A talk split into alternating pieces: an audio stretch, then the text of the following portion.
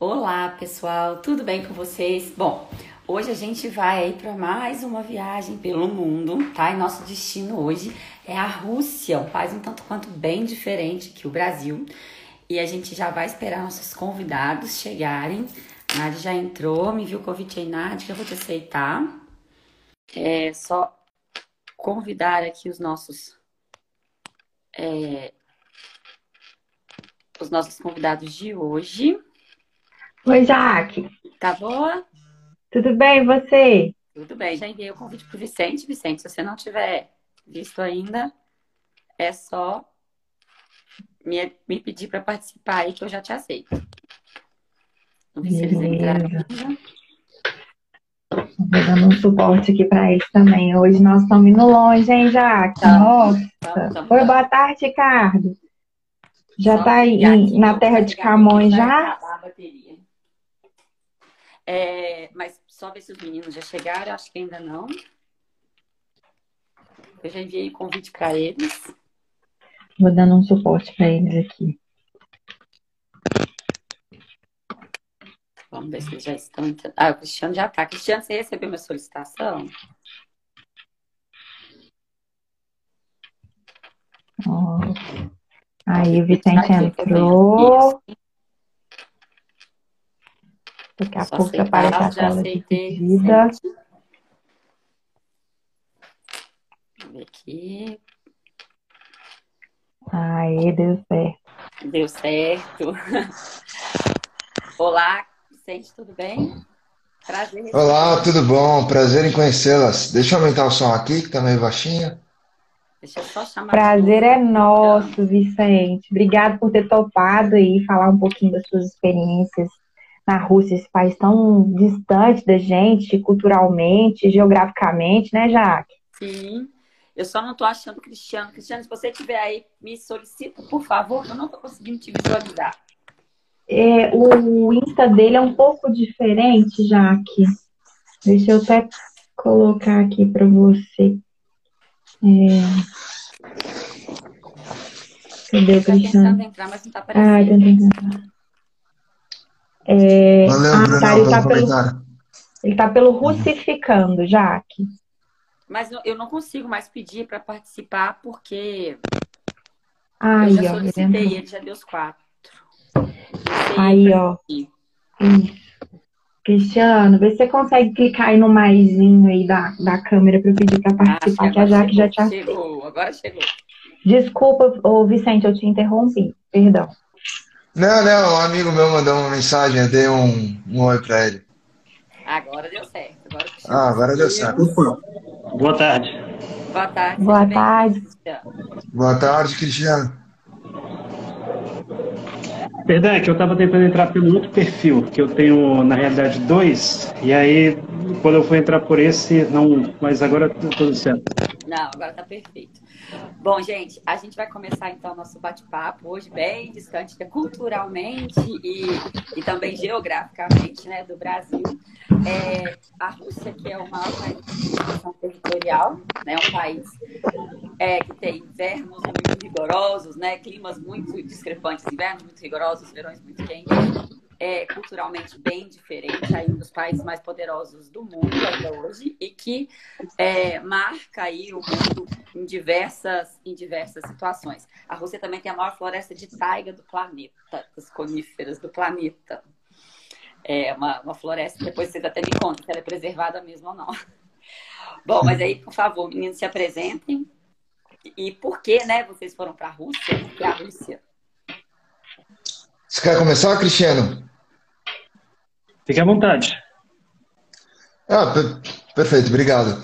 É, bom, na verdade, a minha história com a Rússia tem dois momentos.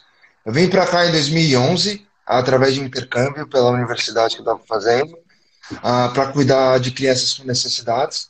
Eu passei um mês e meio por aqui, e daí me apaixonei pela cultura russa, por Moscou, mais especificamente. Né? Que nem no Brasil não dá para falar cultura brasileira, porque dependendo de onde você é, é uma cultura diferente. Eu também não posso dizer que a cultura russa, o que eu vi em Moscou, representa a cultura russa. Né? O Cristiano deve estar aqui por mais tempo, deve saber que da Sibéria para Moscou, para São Petersburgo, para né, é um negócio completamente diferente. E daí, em 2020, uh, é, eu já trabalhava na, na companhia da Noni, e daí eles me convidaram para vir para cá com o gerente senior. E daí eu vim, fui expatriado e estou por aqui. Bacana. Aí, que então, bacana. Você tá com, aí você já é, você já tem o seu visto é, é já é o visto permanente, então? Não, não, na verdade não, é um visto de trabalho. Sim. Eu consegui entrar porque eu tinha um contrato, estava tudo assinado, bonitinho, porque foi bem na época do Covid. Ah, sim. E, é, então eles estavam com uma legislação bem. É, eles estavam corretos, né? Estavam com, com as fronteiras fechadas, etc. E daí emitiram o visto de profissional altamente qualificado, daí tem essa brecha na lei, né, que profissionais altamente qualificados ou pessoas com família, etc., poderiam entrar. E daí eu consegui entrar com visto. Ah, que bom. Mas o visto tem a mesma duração do meu contrato, então não é permanente. Sim, entendi. Entendi. É. E, e Cristiano, por favor? Bom, eu estive na Rússia, uh, morei durante cinco anos no país. A cultura russa é uma cultura que me fascina desde criança, quando eu ouvia música, ouvia muito falar do país, nos noticiários, em filmes, uh, normalmente de uma forma negativa, diga-se de passagem. A Rússia é mostrada para a gente de uma forma, digamos, bastante distorcida. E à medida que eu fui conhecendo a cultura, a sua música, a sua literatura, eu vi que, na realidade, não existe nada de, digamos, alienígena na cultura russa. São pessoas que, eu diria, são muito mal compreendidas, né? e esse é um ponto muito forte no papel do internacionalista. No neste momento, eu estudo relações internacionais. É uma cultura muito pouco conhecida. Eu diria que no Brasil nós não conhecemos talvez nem um quinto, talvez nem um décimo da cultura russa, da sua música, do seu cinema, das suas tendências. Normalmente a Rússia é conhecida aqui por uh, estereótipos. E eu, embora tenha me voluntariado para algumas alguns trabalhos na Rússia, que infelizmente foram projetos que não consegui concluir, né? por exemplo, em 2015 havia um projeto de uma construção de uma base no no, no Polo Norte. Né? Eu me voluntariei, mas na época por questões econômicas e pessoais eu não pude ir até lá para concluir. E também fui voluntário, inclusive, para participar do evento dos BRICS em UFA. Até sair no jornal de lá e tudo, mas infelizmente também não pude ir. Participei do encontro dos BRICS aqui em Fortaleza. Fortaleza teve a honra de sediar o, primeiro encontro dos BRICS aqui no Brasil. E uh, sempre me atraiu a receptividade do povo russo. Quando eu comecei a estudar a língua russa, os russos foram extremamente prestativos, comunicativos, uh, sempre, digamos, quiseram, quiseram mostrar muito da sua cultura. E então, por isso, eu me identifiquei em muitos aspectos. Que legal. O visto, ele é de estudante, então. No momento, eu estou no Brasil, mas ah, morei na época, um, foi entre 2015 e 2020. Ah, sim, você tinha esse, esse visto.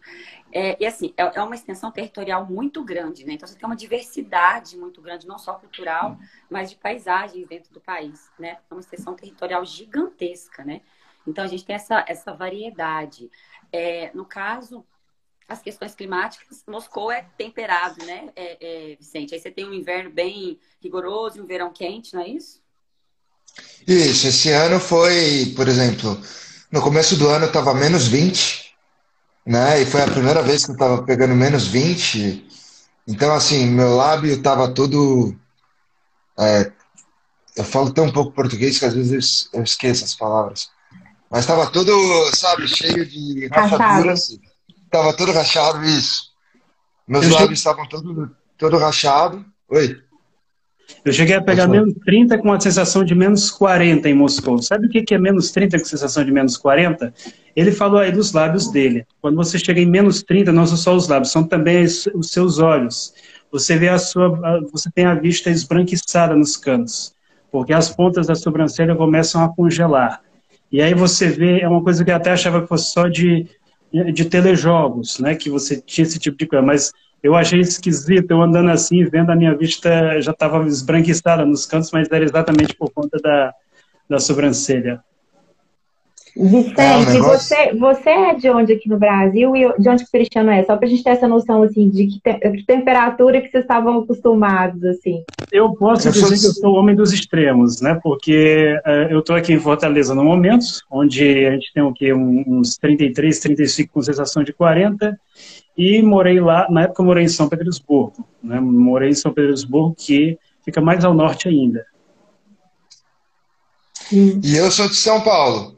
Então, São Paulo também tem uma temperatura bem amena. Assim, o frio de São Paulo é o quê? 15 graus? 15 graus aqui é dia de felicidade, porque tá Imagina. quente, dá para usar uma roupa normal. Mas é, no, nos menos 20 que eu peguei, daí o Cristiano pegou até pior. Cara, para mim o que mais me impressionou foi a questão das pernas. Porque assim, o, o corpo em si você consegue colocar luva, você consegue colocar duas jaquetas, eles têm os agasalhos que vão até depois da cintura. É, você consegue se proteger, você coloca o gorro, o capuz, e no pé você coloca meia térmica e coloca bota. Mas se você coloca só o jeans, sem uma sobrecalça entre a pele e jeans, essa parte fica completamente congelada. Você começa a ter frio assim, a perna fica rígida, é difícil andar. Olha que experiência. É, a minha não chega a mas de fato incomoda um bocado. Na, nas pernas é talvez, isso foi muito bem lembrado, um dos locais mais possíveis que tem. E o verão é quente, né? Esse ano fez mais de 30 graus em Moscou. Só que a diferença do Brasil e de Moscou, não posso falar pela Rússia, é que Moscou foi construído para o inverno. Então, para entrar no metrô, você tem duas portas. Uma, sabe, para manter o calor dentro. Os prédios são, sabe, de concreto para manter o calor dentro. Então, 30 graus que você pega em São Paulo, você abre. Como São Paulo, no Nordeste, você abre a janela, você vai na varanda. Você, é mais arejado, porque a arquitetura foi feita para um clima quente. Aqui parece que fica mais quente, porque foi tudo feito para o inverno. Então quando esquenta, você sente que você está tipo numa sauna. Faço ideia. Nossa, eu imagino. É, a, a, foi a mesma sensação que o pessoal do Canadá teve esse ano também, né? Acho que é bem, deve ser bem semelhante que vocês passaram aí. E essa questão da, da assim, da praia, está em muitos locais da floresta de conífera, vocês, têm, vocês conseguem ter essa visão se ela é preservada? Como que é isso? Olha, eu não sei, eu, eu não tenho tantas informações a respeito. Talvez o Cristiano possa ajudar mais. Eu tive essa oportunidade. Eu tive essa oportunidade de ver uh, não apenas a Taiga, né, que é a propósito do nome, não, não russo, a Taiga, como também a, a, como é que chama aquela que tem que tem musgos, que tem a tundra no polo. Isso, a tundra, né? Peguei um pouco da tundra. Onde eu vi isso? Na época que eu morava em São Petersburgo, eu tive a oportunidade de vê-la na República da Carélia. A República da Carélia é uma divisão administrativa da Federação Russa, que fica ao norte de São Petersburgo. E lá é muito conhecido pelas suas florestas e lagos belíssimos. Ela é pouco conhecida pelos brasileiros, mas quando você vai a São Petersburgo, de carro você vai gastar o quê? Umas duas horas e meia, três horas para chegar até a Carélia. Já é na fronteira com a Finlândia. E os lagos de lá são belíssimos. Você tem lagos que você vê o fundo, né? são lagos absolutamente cristalinos. Há, inclusive, é, uma música sobre a, a, a Carélia, né? inclusive, tema de muitas canções da época soviética. Né? Tem uma mesma da Lídia Klimenko, né? Dolga будет Karelia Nitsa. A Carélia vai, vai dormir por, por muito tempo. Né? E tem um trecho que eu acho genial dessa música, que diz assim, quando você olha para os lagos da Carélia, você não sabe se é o céu que desceu até a terra ou se os lagos que estão flutuando nos céus. Lá é, é, realmente belíssimo. É, um e uma das muito coisas, bonito. Muito bonito. Um, uma das coisas, inclusive, que eu mais sinto saudade da Rússia, nesse aspecto com relação à natureza, é que quando você, por exemplo, entra em um carro aqui no Brasil, você passeia e você vê muita coisa bonita pelo caminho. Você vê a mata de Caatinga aqui no Nordeste, vê uh, um pouco da Mata Atlântica em São Paulo, mas que grande parte do que você vê aqui no Brasil sempre está atrás de cercas. Cercas que você não pode transpor, porque inclusive o proprietário, ah, devido às leis brasileiras, tem uma série de medidas ali para te afastar da propriedade dele. Enquanto que na Rússia essas são terras públicas. O que, que significa dizer? Que se você está no trem e você vê uma floresta belíssima em torno de um lago, tudo que você precisa fazer é descer do trem e acampar. Olha. E é isso que muita gente faz. Eu fui convidado por um grupo de exploradores russos para conhecer algumas florestas no norte da região de Leningrado, que é como até hoje é chamada exatamente essa, essa a região, né, o distrito no qual fica São Petersburgo, ainda chamado de né, Leningradskaya Oblast, ou seja, região de Leningrado.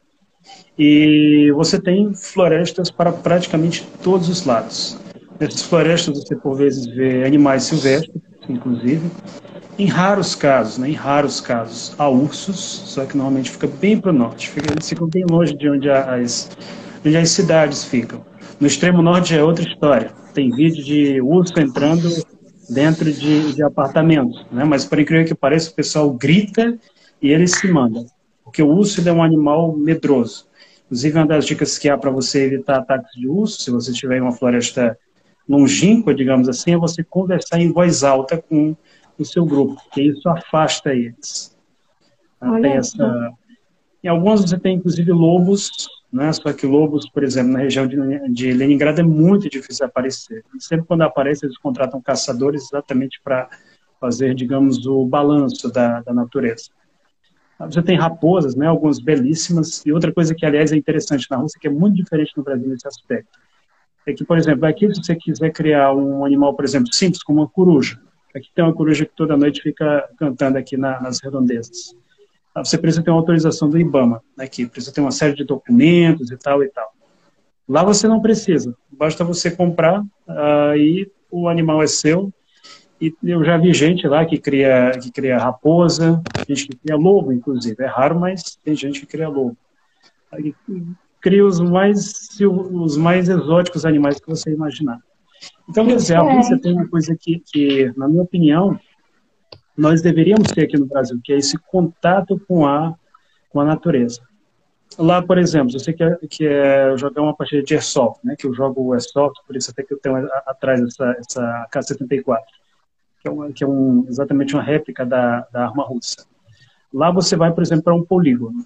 Tem polígonos que ficam em florestas, alguns até têm a estrutura lá, né? tem a, a casa-mata, tudo bem bonitinho. E, quer dizer, uma sensação bem realista, digamos assim. Aqui você precisa alugar terrenos, né? quer dizer, você precisa pagar sempre aquela coisa da propriedade privada, do, do latifúndio, uma relação de propriedade que infelizmente aqui no Brasil só é contestada por alguns grupos, né, quando deveria ser uma bandeira na realidade de toda a sociedade. É, sim, é, é, Vicente, você que chegou em plena pandemia, então assim, a sua percepção foi um pouco diferente, porque estava tudo muito alterado, eu imagino, né? Como no mundo. É, como você sentiu assim, a receptividade? Porque agora que eu imagino que você deve ter o lockdown, não deve estar em lockdown aí mais, né? É, como que tá, assim, você deve estar sentindo mais essa receptividade União do Russo? O que, que você sentiu assim? Olha, uh, os russos são bem receptivos, foi que nem o Cristiano mencionou, eu não posso reclamar. Eles são muito solícitos, eles estão sempre prontos para ajudar. Mas eles são diferentes dos brasileiros, né, culturalmente falando. Então, por exemplo, Uh, e eu não estou dizendo qual é a melhor, qual é a pior, é só diferente mesmo. Sim, claro, o, o, o, brasileiro, ele tem, pelo menos assim, em São Paulo, assim, que eu via, corte, uma cortesia meio falsificada. Que você entra no elevador, a pessoa fala, oi, oi, tudo bem? Tudo bem, tudo bem, com você. Então, mas é papo. E daí você sai do elevador e a pessoa não quer mais saber de você. E, tipo, foi só um jeito de dar oi para a pessoa. Então é muito sorriso, né? Que você dá à toa. Ah, tá comprando um negócio, dá, ah, que tudo bom, tudo bom. Ah, não, não, não, com aquele sorriso, mas no final do dia é muito superficial. O que eu sinto dos russos é, eles não têm essa parte da superficialidade, o que pode dar a falsa sensação e o estereótipo de que eles são, são frios, porque eles são mais diretos. Então, se, se o cara não te conhece, uh, e você está no elevador com uma pessoa que você não conhece, etc. Eles não dão oi, eles não perguntam como você está, eles, cada um com, com a sua vida. Mas quando você conhece a pessoa e fica amigo da pessoa, daí é amizade, amizade mesmo. Verdadeiro. Pro que der e pro vier, entendeu? E daí, nesse tipo de, de receptividade, né? Então, assim, quando você explica que você é um, tu, um turista, um estrangeiro, etc., todos vão te ajudar. Mas, diferente do brasileiro, que vai estar sempre com aquele sorrisão na cara, perguntando tudo bem, eles vão ser mais diretos. Mas não é porque não é porque eles não gostam de ninguém ou porque eles estão sendo grossos com você. Eles vão te dar exatamente a informação que você precisa é uma diferença de, de, cultura mesmo, né? De maneira de abordar, de, né? De, de, manter o distanciamento, às vezes até, né? Porque o brasileiro é muito. Todo mundo é amigo, né? A gente põe todo mundo no mesmo pacote ali, todo mundo é amigo, né? Então tem essa diferença, né? É conhecido, não é conhecido, é amigo, é colega de trabalho, né? A gente percebe isso, né? Um, um exemplo, assim, que eu acho muito bom, assim, de, de ser usado é o brasileiro tem muito daquele papo do tipo, meu, a gente tem que marcar de se ver aquele final de semana. E daí chega, ninguém marca nada. E.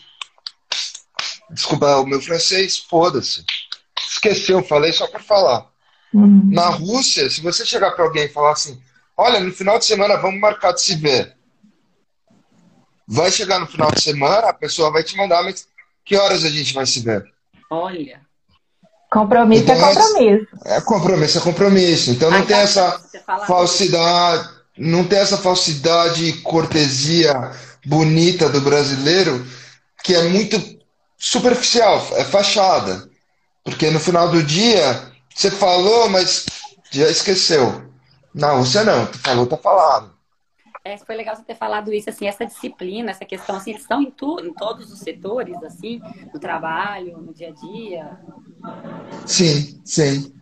Assim, é, eu trabalho na mesma empresa que eu trabalhava no Brasil, que eu trabalho agora. Uh, mas a conduta que eles têm é diferente. Então foi até engraçado, porque no Brasil, para você falar uma coisa ruim, assim, dá um feedback normal, o cara vai sempre, o cara, a mulher, qualquer um que estiver acima, abaixo, do lado de você, começar com vários elogios e daí vai dar um feedback. Alguma coisa negativa. E na Rússia, se eles não estão gostando de alguma coisa, e não é pessoal, eles já falam na lata. Ó, oh, isso não tá legal. Você teve essa mesma percepção também, Cristiano, dessa diferença de tratamento do brasileiro e do russo? Com certeza. É, eles são muito diretos em até mesmo na própria na própria forma da comunicação. Por exemplo, eu dou aulas de russo e uma coisa que é, às vezes, tem tem às vezes diálogos que a gente pega no manual e tem assim ah você cumprimenta, né? Você tem os drastvouti. Isso, aliás, a propósito, também é uma, uma diferença linguística. Na Rússia, você tem duas formas de cumprimentar alguém. Você tem os drastvouti para pessoas que ou estão numa posição, digamos, superior a você no trabalho, né? um professor, por exemplo, na universidade, ou alguém com quem você não tem intimidade. E você tem os drastvui, né? sem o tia. drastvui ou zdravstvite. E também o privet. Né? Os drastvui e o privet você usa para pessoas com quem você tem uma certa proximidade.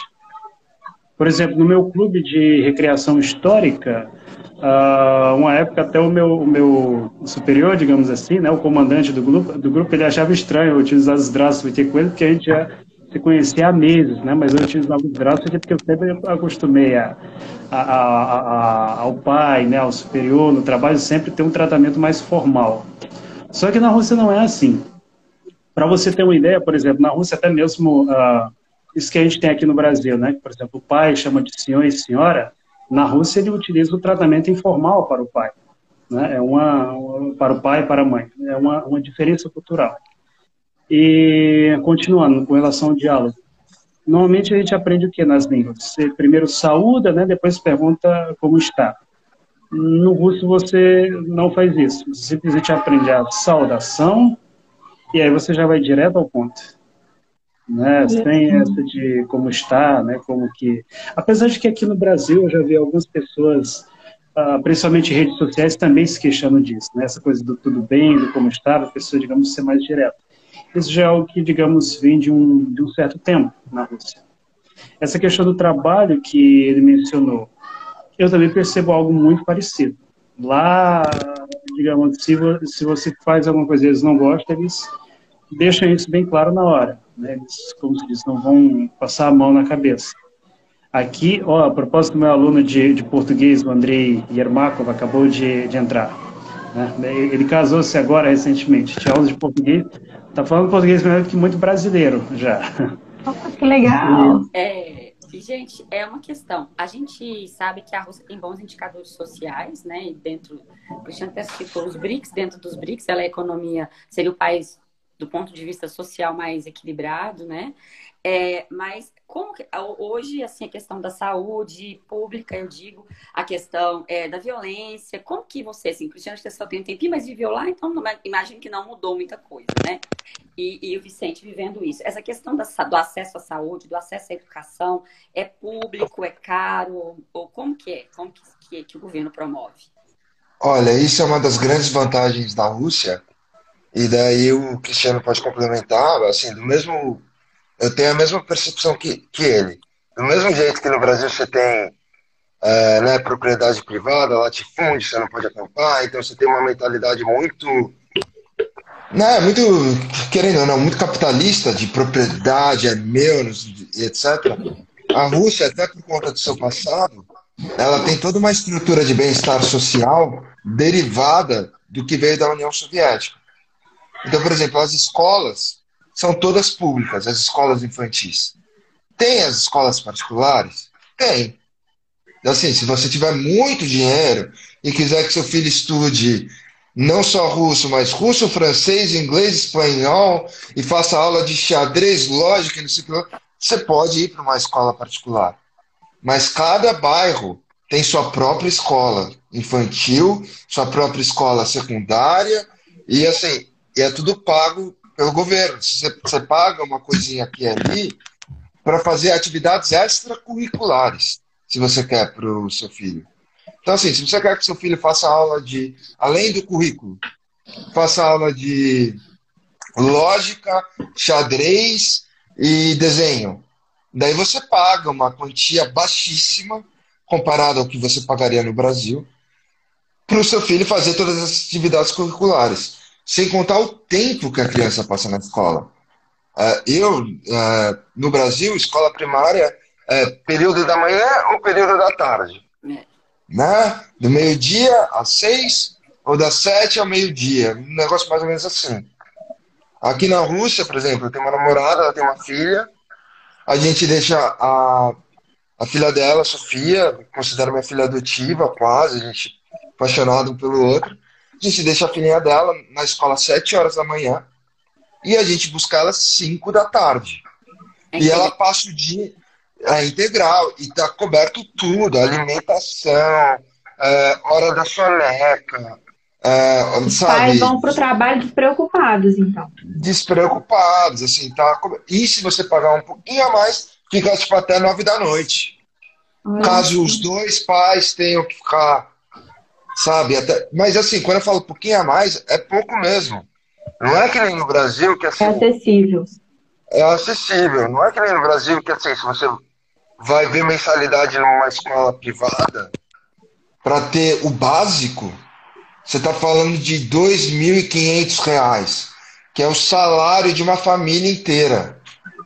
É um negócio absurdo. E a mesma coisa se aplica à saúde. Eles têm o sistema de policlínicas, que também funciona da mesma forma. Todo bairro tem o seu. Então, por exemplo, a, a minha namorada, se ela tem qualquer coisa, ela vai na policlínica. Assim, 15 minutos andando. Foi, se tratou. Se é um tema. Vou até bater na madeira. Se for algum tema mais sério, que não aconteceu até agora, vai ter que marcar com o especialista, marca um horário, e assim, de graça. Tá, tá, tá no... O cidadão tem direito a isso. Sim. E vocês, no como Brasil... estrangeiros, também têm, têm direito a esse atendimento público? Sim, é, eu não tenho o direito ao atendimento público, mas por fa... É, por ser uh, funcionário de uma empresa privada, eles me dão seguro-saúde ah, e daí eu tenho acesso às mesmas coisas. Mas caso, por exemplo, eu me case com a Daphne, minha namorada, né, Dália, Daphne, uh, e eu vire, eu não viraria um cidadão, né, mas um residente permanente da Rússia, etc., daí eu teria acesso a tudo isso. Legal. Teria que só coordenar, mas eu teria acesso. Que bacana. É, Cristiano. O Cristiano passou cinco anos, não sei se ele viu a mesma coisa. É, você tem mesma, mais ou menos as mesmas percepções? Digamos assim, eu concordo com ele em muitos pontos. De fato, o sistema, tanto educacional quanto de saúde da Rússia hoje, ele, como costuma dizer a propósito do meu amigo, do amigo que é Vitaly Lyozov, né, que tem um blog sobre a Rússia, Uh, hoje a Rússia vive muito na questão da chamada inércia soviética. Ou seja, quer dizer, aquilo que a União Soviética deixou como herança, muita coisa ainda sobrou. Mas, por outro lado, por outro lado, fora de cidades como, por exemplo, Moscou e São Petersburgo, há muitos problemas com relação a essa questão. Por exemplo, o salário de um médico russo se a gente comparar, por exemplo, aqui com o salário de um médico no Brasil, ele infelizmente, uh, eu até sinto um, uma certa vergonha alheia. Por exemplo, uma amiga minha, que ela é pediatra, ela recebia, ela recebia 30 mil rublos. 30 mil rublos atualmente é algo em torno de uns 2.500 reais. Aqui no Brasil, por exemplo, um médico iniciante recebe 40 mil reais. Quer dizer, é uma diferença muito grande. Claro que em, em determinados locais, determinadas clínicas, principalmente privadas, é um, um salário diferente, mas isso ainda é um problema. Outra coisa, questão, por exemplo, odontológica. Eu, no momento, estou utilizando aparelho. Meus amigos uh, russos, eles ficam simplesmente loucos quando eles sabem que eu gastei, o que eu gastei uh, ah, 550 pelo meu aparelho ortodôntico. Na Rússia se gasta de, cerca de 10 vezes mais do que isso. Né? Quer dizer, coisa que no Brasil há uns 25, 30 anos atrás você gastava. Então, na Rússia isso ainda é uma coisa, digamos, muito cara, muito aquém da maioria da população. Muitas pessoas na Rússia, infelizmente, têm problemas dentários e colocar um aparelho é praticamente um luxo, digamos assim, coisa que aqui, a gente no Brasil, é muito mais fácil. Com relação ao atendimento médico, eu diria que talvez seria algo como o SUS aqui no Brasil. Tem pessoas que falam muito bem do SUS, mas tem pessoas que às vezes precisam e uh, fica muito aquém o tratamento. E na Rússia eu já ouvi muitos relatos parecidos. Algumas pessoas que dizem, inclusive brasileiros, que precisaram do uh, tratamento médico e tiveram isso, mas pelo menos não de brasileiros, mas de russos eu já ouvi falar, de pessoas que muitas vezes precisaram e isso ficou, digamos, a desejar. Mas, por outro lado, eles têm uma coisa que nós não temos aqui no Brasil, que, são, que é uma espécie de, de ronda, de ambulâncias que eles ficam fazendo o tempo todo em cada, em cada bairro. Quando basta você ligar com um pedaço já está, já estão os paramédicos. Aqui no Brasil nós não temos a figura do paramédico, por exemplo, e eles com um pedaço chegam na, na sua casa. Pessoal, eu queria perguntar uma, uma questão, né? Eu puxando para o ah, meu, desculpa, só, meu lado. Só interromper. Desculpa, uh, só para concluir, com relação à educação, uh, infelizmente muitos russos têm se queixado também da questão da educação, de que ela teria se deteriorado nos últimos anos. Foi por acaso que esse ano e no ano passado, infelizmente, né, infelizmente, nós tivemos casos gravíssimos, que são os famosos casos dos atiradores nas escolas o sujeito muitas vezes sofre um bullying, né, tem um problema pessoal, uma coisa, e acredita que a solução para resolver aquilo ali é atirando no, no coleguinha. Isso aconteceu na faculdade de Direito, em Kazan, aconteceu ano passado na Crimeia. Uh, infelizmente, isso é tudo um produto, né? Muita gente diz que isso aí é exatamente a colheita dos anos 90. Porque os anos 90, que foi a época do fim da União Soviética, da introdução da economia de mercado na Rússia, deixou graves sequelas na sociedade soviética. Um grande niilismo, digamos assim, moral. Tinha professores que às vezes levavam meses para poder receber um salário. Então, você imaginar que sairia uma geração boa daí, né, é algo quase surreal. E hoje a Rússia, infelizmente, colhe né, esses, uh, essas consequências, digamos assim. Então, no que diz respeito à educação, a qualidade tem caído muito. Não é por acaso que um, o líder do comitê investigativo da Federação, esqueci o sobrenome dele agora, ele inclusive clamou pela, pela necessidade da volta do sistema educacional soviético, do sistema educacional soviético na Rússia, exatamente para elevar a qualidade, uh, digamos, em termos de conhecimento, de formação de um cidadão e não apenas formação de um consumidor. Desculpa te interromper, Cristiano. Eu estou muito ansiosa para perguntar da língua, gente. Vicente e Cristiano, me conta uma coisa. Vocês aprenderam antes de ir? Eu já tenho umas informações à parte aí do, do Cristiano, né? Assim, que eu fiquei muito impressionada da questão do, do, dos idiomas, né? Que a gente tem um, um, amigo em comum aí, que é o Akira, e ele me contou algumas coisas, fiquei realmente, assim, bem interessada. E, e, e às vezes, uh, me conta, gente, como que foi isso? Vocês já sabiam falar russo? Vocês chegaram e aprenderam? Como que foi esse processo? A gente fica com a ideia de que é muito diferente, é mesmo muito diferente. Olha, eu acho que tem um grande mito, assim, de que russo é impossível de aprender, porque o alfabeto é diferente. E daí, né, o brasileiro vê um alfabeto diferente e fala: Meu Deus, esse negócio é, é um absurdo, é, não faz sentido nenhum, eu não consigo, eu não consigo ler. Mas, honestamente, eu me lembro de quando eu comecei a fazer as aulas, eu comecei antes de vir. É, eu aprendi o alfabeto no primeiro dia. Olha. Você aprende o alfabeto no primeiro dia. O som de cada letra. E daí depois é só uma questão de memorização. Você vai lendo o alfabeto e você vai aprendendo. Mas a língua é sim uma língua difícil, não é uma língua fácil, porque ela é uma língua né, pan-eslava, né, que vem da, da árvore da, das línguas. É uma língua pan-eslava, ou seja, ela não tem uma conexão com o latim, que é diferente do inglês, que né, foi conquistado pelos normandeses, eu não sei o nome correto agora, que era o pessoal que falava francês, e daí teve uma mescla de proto-inglês com francês, e, que é, né, é simples, simplify. É quase a mesma palavra, né? E russo não teve, né? Essa mescla tão forte das línguas latinas, mas tem vocabulários em comum, principalmente com, a, com o francês, né? Porque eles adaptaram algumas línguas, produtos que vieram de fora, que não foram eles que produziram, então café, café, coffee, né, não, não muda. Mas tem uma questão que para mim a, a, foi o mais difícil, né, e daí eu continuei fazendo aula de russo aqui, que é aquilo que o Cristiano mencionou.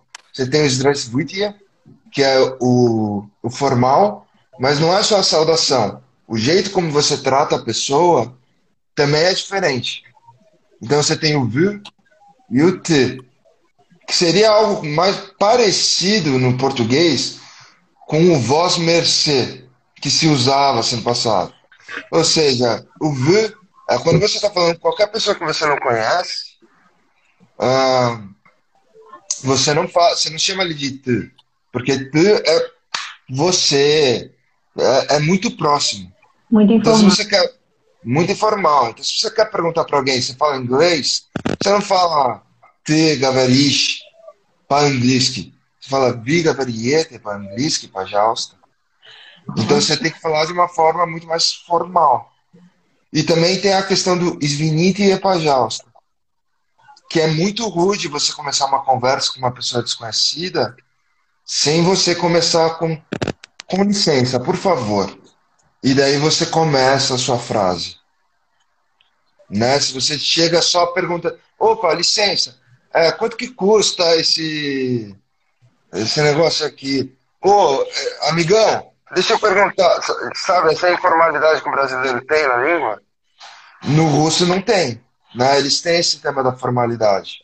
E você, você estudou, você estudou e chegou já falando, Cristiano, como que foi sua preparação?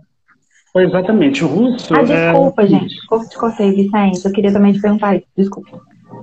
Não, não, então, eu estudei antes, eu, fa eu falava russo do básico A1 para o básico A2, e daí quando eu cheguei aqui, eu continuei minhas aulas. Mas até hoje eu me considero um falador intermediário. Eu nunca chegaria ao ponto do Cristiano que dá aula de russo. Mas ele ah, ficou eu... cinco anos aqui, eu estou aqui há, há um ano e dois meses. Cristiano, desculpa, gente, fiz confusão aí.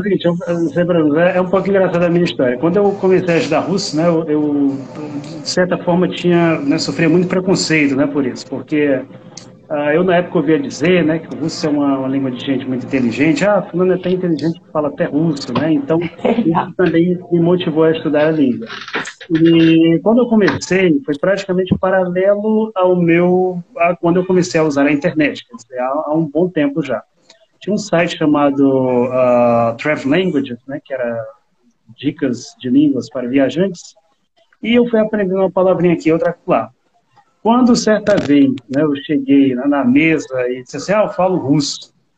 Aí muita gente, né, meus familiares, né, estavam falando, não, isso é coisa que ele inventa, né, adolescente muitas vezes para chamar a atenção, né, inventa as coisas. E muita gente realmente pensava isso, né, que era invenção e tal, até eu conhecer um professor cubano que estudou na União Soviética, a gente começou a conversar. Claro que na época também não era o mesmo nível do, russo que eu tenho hoje, e aí muita gente né, passou a, a, ver ali que pelo menos alguma coisa sabia de russo. Conheci uma moça que morou na Letônia, morou e esteve duas semanas em São Petersburgo, ela me arranjou um manual e aí vem outra coisa rara, né? Que é um manual do Exército do Ministério da Defesa da União Soviética feito para cursos militares estrangeiros. E normalmente essas coisas que são feitas para exércitos são coisas que são feitas para ser eficazes, né? Para serem funcionais. E foi por esse manual que eu comecei a estudar o russo. Na época, quando eu comecei, não tinha essa facilidade que você tem hoje, que tem YouTube, que tem aula por, por Skype, por, nem Skype existia na época, né? nem Skype existia. Na época, para eu ouvir, eu tinha que sintonizar o meu rádio por onda curta, por onda curta, para ouvir a voz da Rússia, eu ouvi em três línguas as notícias. E como eu já sabia por outra língua qual que era o, assunto ali da vez, quando chegava o assunto em russo, então eu já estava ligado. Opa, essa palavra aqui parece com aquilo ali, né? Termometro é o nosso termômetro e assim sucessivamente. E assim eu fui dando os meus primeiros passos na língua. Na Você começou meio autodidata, então. Exatamente. Na época ainda lembro, a internet você tinha que conectar depois das 12 horas da madrugada, que era para poder contar um pulso só, né? até as 5 era as 6 da manhã. Era e... tudo, não tinha banda larga.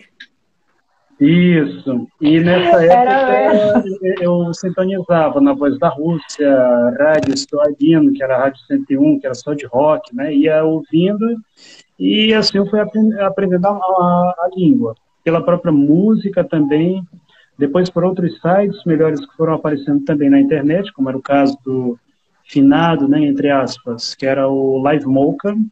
Na época ele era gratuito e era excelente. Aí depois ele passou a ser pago, mas a qualidade é, é, é, tem, todo mundo acha que só porque uma coisa é paga vai ficar melhor. Mas esse site Compartilha da sua opinião 100%.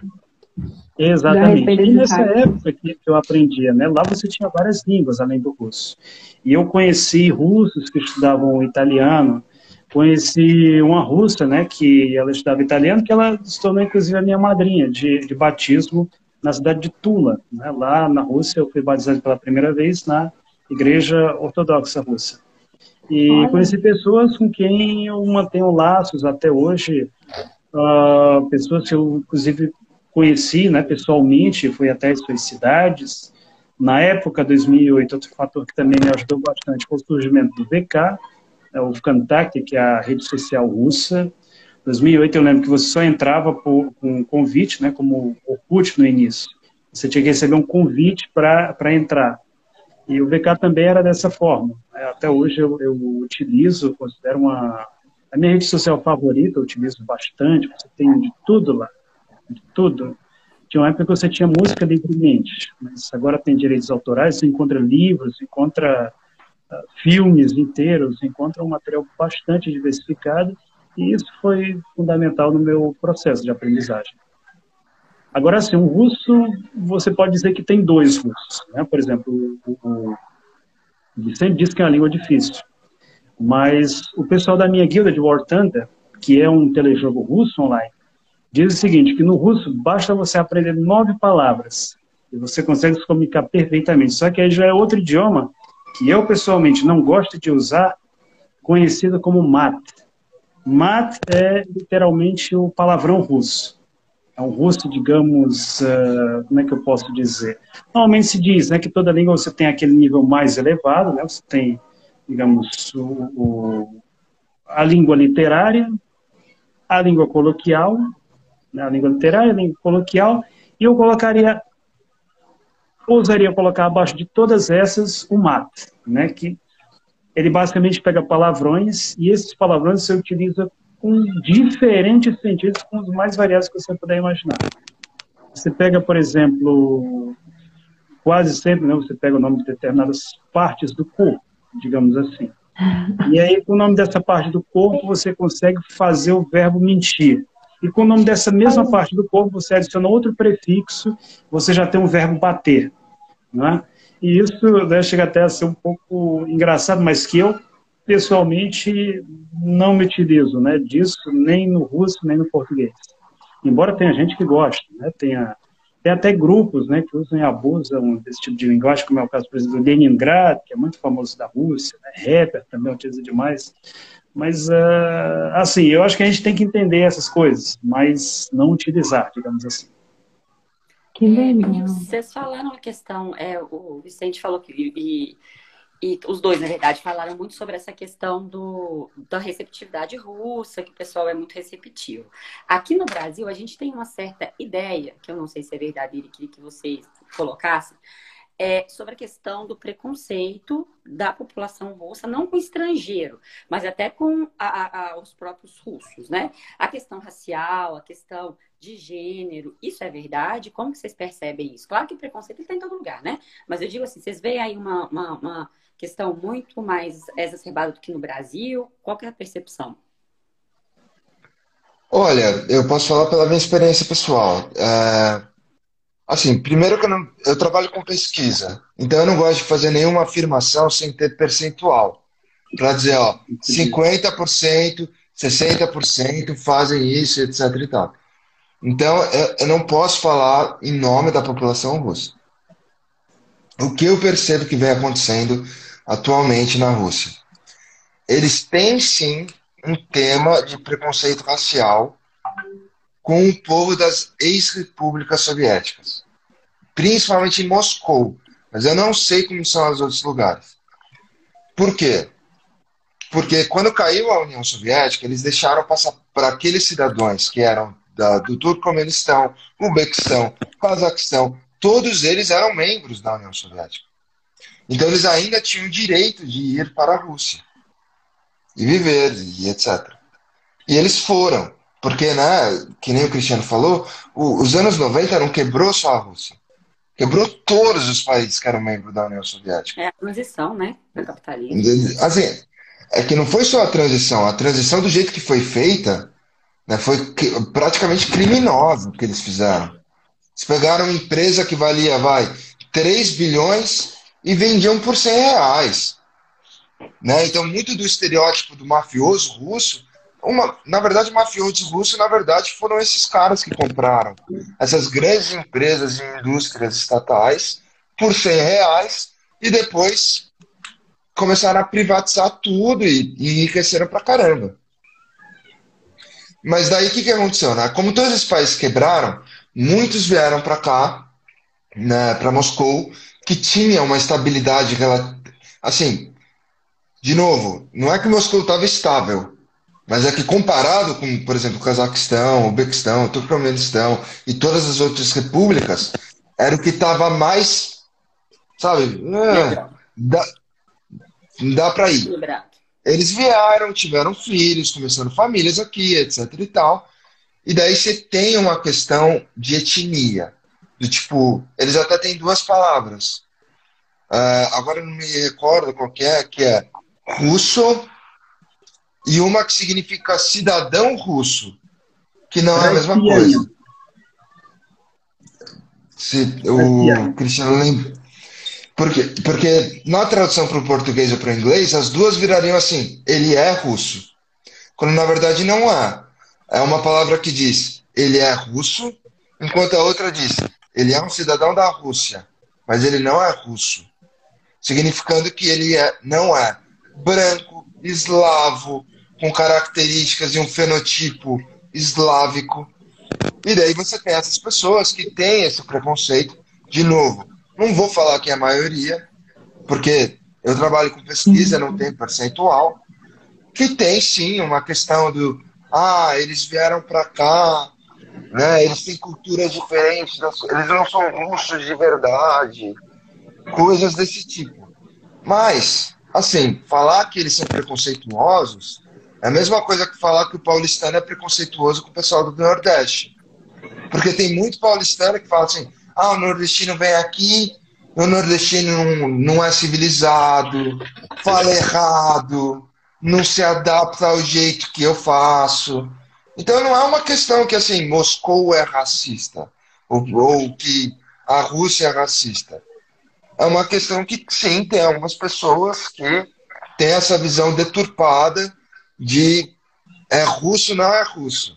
Do mesmo jeito que você vai ter o cara do Rio Grande do Sul ou um cara de São Paulo que vai reclamar do nordestino, que vai reclamar do mineiro, que vai reclamar, ah, porque carioca é tudo folgado, paulistano é paulistano fala errado, só sabe falar mano, só sabe falar gíria, a nordestina é preguiçoso, sabe? Esses estereótipos que se tem. Na Rússia não é diferente que nem qualquer outro país. Mas uma coisa que eles não têm, uh, pelo menos que eu não observei, é racismo em relação a pessoas que vieram da África, por exemplo. Eles são muito menos racistas que os brasileiros nesse sentido. Porque o brasileiro tem uma questão, principalmente, nas classes mais altas, das elites, de pretos. É, qual foi o jornalista da Globo News? Que, que buzinaram ele deu risada e falou: ah, só podia ser um preto. Assim, e, e, e isso, por exemplo, não tem aqui. Isso, isso, isso é triste, né, gente? Nossa, dá uma vergonha. É, o que eu posso dizer é o seguinte, é, complementando isso aí que ele colocou, uh, muita coisa que hoje a gente vê na Rússia, isso tudo, como eu mencionei numa, numa outra fala, é, digamos, o produto dos anos 90 o fim da União Soviética foi uma época muito difícil para todos os, para todas as nacionalidades soviéticas. Uma das coisas, um dos fatores que levou ao fim do país foi a questão do nacionalismo étnico. Ah, na Ucrânia se dizia, ah, nós ucranianos, nós ucranianos alimentamos Moscou. E Moscou já dizia, ah, Moscou alimenta o restante do país. Aí nos Bálticos, que era onde eles produziam os eletrônicos bons, eles já diziam, não, aqui os países bálticos estão alimentando a, a União Soviética. Na Ásia Central já se dizia, não, nós aqui estamos alimentando Moscou. Cada uma dessas repúblicas tinha as suas vantagens e as suas desvantagens, sendo que, em grande parte, a, parcela mais educada, né, por fatores históricos, eram exatamente a população russa. Para vocês terem uma ideia, antes da União Soviética se formar, se dizia, por exemplo, na Ásia Central, que era mais fácil ver uma árvore que ver uma pessoa, uma pessoa alfabetizada era na Ásia Central era como você ver uma árvore frutífera no meio de um deserto, né? Dizer, era muito raro. Então, muita coisa que aconteceu na época antes da União Soviética, você tinha cerca de somente 50% da população alfabetizada. E esses 50% estavam normalmente na Rússia, principalmente ali em torno de São Petersburgo, que era uh, geralmente a capital. As pessoas então foram aos locais mais longínquos do país, até a Ásia Central. A Ásia Central, por exemplo, o Cazaquistão, hoje é uma das economias mais desenvolvidas da ex-União Soviética. Tem muitos investimentos, tem relações com o Brasil. Em termos de mineração, lá dentro é um país belíssimo, muito desenvolvido. Mas se você pega locais como, por exemplo, o Uzbequistão, né, que é quase ali já na China, vizinho ao, ao Afeganistão. Se você pega o Tadiquistão, então, você tem ainda uma grande população bastante rural, uma população que tem sofrido muito mais do que outras os efeitos do fim da União Soviética. Por exemplo, na época soviética, os uzbeques aprendiam russo. Hoje em dia, muitos uzbeques eles não aprendem mais russo, eles só aprendem a língua uzbeque. Crescem longe das cidades e muitas vezes vão à Rússia trabalhar como mão de obra muitas vezes trabalhando em, em condições análogas, por exemplo, à, à escravidão. Por quê? Porque na Rússia, hoje, há, muita, há algumas pessoas com dinheiro, principalmente do setor de construção. E o que todo capitalista quer, o sonho de todo capitalista é mão de obra barata. Muito lucro e mão de obra barata, porque assim ele maximiza os seus lucros. E o que, que acontece? O russo, pelo seu nível de educação, por uma série de fatores, e mesmo o ucraniano ou bielorrusso, são populações mais educadas. Eles têm uma capacidade maior de se organizar politicamente, de formar um sindicato, de exigir os seus direitos. Mas se você pega, por exemplo, o sujeito que veio de uma vila lá, né, no, no Uzbequistão, no Tadiquistão, muitas vezes o sujeito está pensando só em comer e trabalhar. E talvez em juntar algum dinheiro para mandar para a família dele. Só para vocês terem uma ideia com relação a essa questão de estatística, uh, a renda de, de imigrantes do Uzbequistão na Rússia, que é algo em torno de 8 milhões, 8 milhões é um número superior de muitas cidades aqui no Brasil, é maior do que a renda do próprio Uzbequistão. Quer dizer, você fica imaginando qual seria o impacto no PIB do Uzbequistão se de repente a Rússia resolvesse mandar todos esses 8 milhões de volta para o Uzbequistão. Né?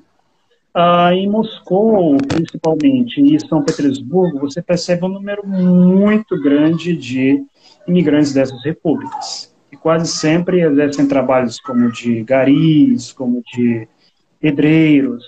Muitas vezes é uma população que tem um nível educacional muito baixo e por isso eles são mal vistos pela população.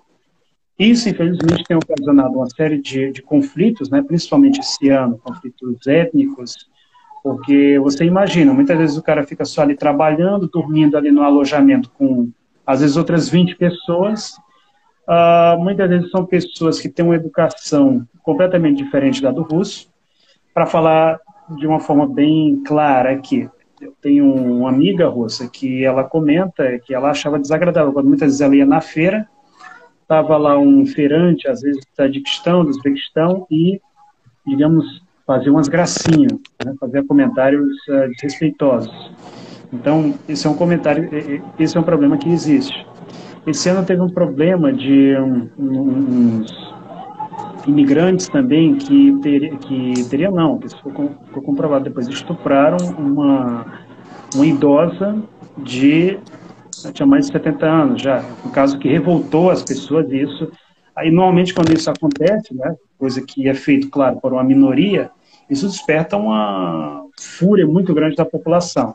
A população, inclusive, até queria invadir o alojamento deles e tirar todo mundo de lá. Só foram parados pela, pela polícia russa. Quer dizer, se a Rússia fosse, fosse é, realmente racista, digamos assim, discriminatória para com essas pessoas, deixariam simplesmente a população fazer do jeito delas. Mas não é assim. O que, que acontece? Há movimentos políticos oportunistas, normalmente de teor nacionalista, que exploram esse assunto da, da imigração. Né? Uh, aí muitas vezes jogam fake news na internet, tipo assim, 70% dos crimes são cometidos por uh, são cometidos por imigrantes. Pessoa que muitas vezes não tem discernimento, vê uma notícia dessa e fica chocada, às vezes fica com isso na cabeça. Só que estudos de um professor de história russa, que tem um blog uh, chamado Vertik Buri, mostrou que esse percentual, na realidade, é de 18%. Né? Quer dizer, a diferença entre 18% e 70% é um percentual muito grande. Convenhamos que 18% é um alto percentual, mas não fica muito longe dos exclamados 70%. Além disso, esses 18%, o problema não está no fato deles serem imigrantes, o problema não está no fato deles serem muçulmanos, deles serem do Uzbequistão. O problema está na pobreza que infelizmente é mais propícia para a ocorrência desse tipo de coisas. Até porque, por exemplo, aqui no Brasil, né, nós brasileiros somos a prova viva disso. Aqui no Brasil nós temos problemas muito sérios, temos problemas como, por exemplo, assédio, né? Minha tia, uma vez, ela, ela ia voltando para casa da escola, né, e vinha um sujeito, uh, sujeito, digamos, da parte mais baixa da sociedade. Olhou para ela, né, largou a bicicleta de uma vez e foi fazer o que não devia. Né? Muito provavelmente esse sujeito não teve acesso a um estilo de vida saudável, a uma família, a uma série de coisas. Quer dizer, onde eu quero chegar? Esses problemas que tem, que há com imigrantes, não só na Rússia, como em boa parte da Europa. Não está no fato deles serem imigrantes. Está, na realidade, na pobreza, na miséria dessas pessoas. E, por sua vez, se há tantos migrantes na Rússia, a Rússia atualmente é o país que mais tem imigrantes no mundo, depois dos Estados Unidos.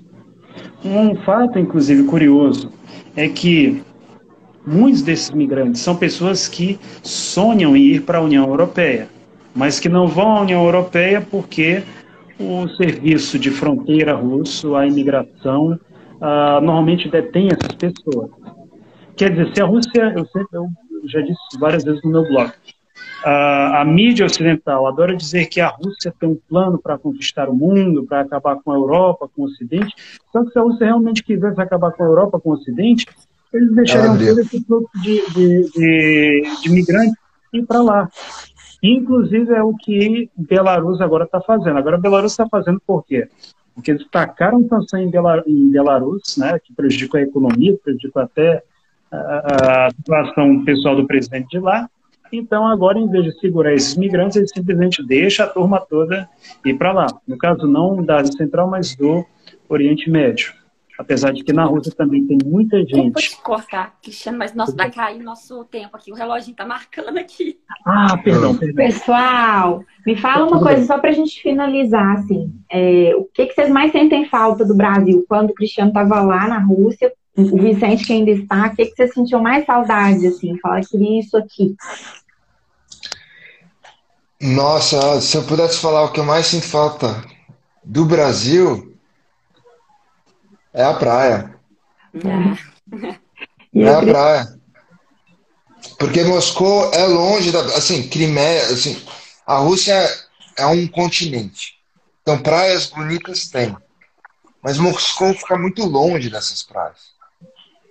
E o Brasil, por ter sido colonizado pelos portugueses, que trouxe enormes problemas para o Brasil, mas querendo ou não, todas as capitais de todos os estados ou são na própria praia, né, que nem Rio de Janeiro, ou são a, sei lá, duas horas de carro de uma praia. E tem uma costa no pro Atlântico gigantesca. Então, às vezes, eu sinto falta de simplesmente poder pegar o carro, assim, dirigir uma hora, duas horas, ou um busão, pegar, entrar e sair numa praia e colocar o pé na areia, tomar uma água de coco gelada. E você, Cristiano? Eu posso dizer que, sem dúvidas, era primeiro a minha família, né, que infelizmente era médica por lá, mas que quero visitar ainda junto da família. E também a e principalmente, a, principalmente a família e depois as frutas. Porque fruta na Rússia é um luxo. Ah, tem isso. Enquanto tem eu tenho um, um, pé de manga aqui em frente em casa, que me dá. Não é o ano todo, mas a partir de setembro, me dá muita manga de graça, né, para não falar de outras frutas, como por exemplo limão. Na Rússia eu já vi manga uma só. Não era um quilo, não era uma manga. A valores equivalentes a 50 reais. Nossa. Um limão, um limão a valores caríssimos, né? Coisa que você for aqui né? Pular uma cerca você consegue de graça, ou se plantar em casa, mesmo no supermercado você consegue a preços muito baixos. Então, isso, como boa parte dessas frutas é coisa importada, elas saem muito caro na Rússia. É, Gente, Além eu acho que nós vamos ter que fazer nós vamos ter que fazer Brasileiros na Rússia parte 2 para a gente complementar, porque a gente queria conversar com é, vocês mais. Mas a gente agradece imensamente que vocês possam contribuir com a experiência de vocês, com a vivência de vocês, viu? Obrigada de verdade pela disponibilidade também e, e por né, é, é, abrirem aí a vida de vocês e contarem como é é, o jeitinho russo, né? O jeito russo de receber as pessoas, enfim, trazer um pouquinho mais próximo da nossa realidade. Gente, obrigada de coração. A gente aprendeu demais com vocês, assim, porque é muito diferente bater esse papo, né? E tudo que a gente lê e ouve e ter essas percepções, assim, né? De vocês que vivem, né? E viveram essa realidade, esse dia a dia é muito importante. Obrigada, viu? Fiquem com Deus, gente. gente Beijo, tchau, tchau. Eu que agradeço. Tchau, tchau, gente. Ah, é Spotify e YouTube. Daqui a pouquinho a gente posta o link lá pra vocês, gente. Ah, perfeito. Beijo. Agradeço a vocês pela oportunidade. Um beijo. Tchau, tchau. Agradeço a vocês pela oportunidade e a todos pela audiência. Tchau, tchau, Obrigada, gente. Beijos.